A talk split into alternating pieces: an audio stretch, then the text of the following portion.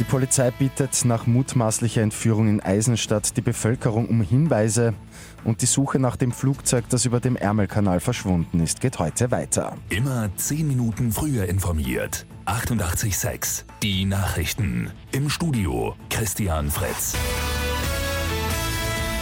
Nach der mutmaßlichen Entführung einer älteren Frau in Eisenstadt läuft weiter eine internationale Großfahndung.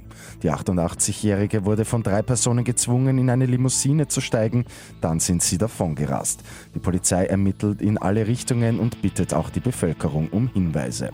Innenminister Herbert Kickl sagt am Abend, dass es nicht gesichert sei, dass es sich um eine Entführung im klassischen Sinn handle.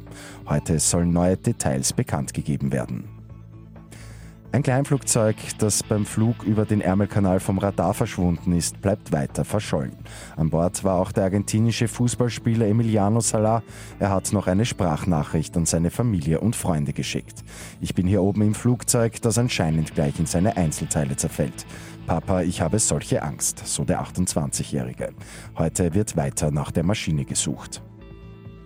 In Panama ist am Abend der Weltjugendtag der katholischen Kirche eröffnet worden. Unter den 150.000 Pilgern sind auch 200 Jugendliche aus Österreich dabei. Heute Abend wird Papst Franziskus in Panama erwartet. Und in Leopoldsdorf hat die Feuerwehr eine verletzte Ente gerettet. Die gute Nachricht zum Schluss. Das Tier ist auf einer Eisdecke auf einem Teich festgesessen.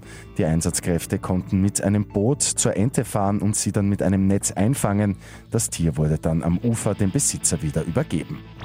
Mit 886 immer 10 Minuten früher informiert.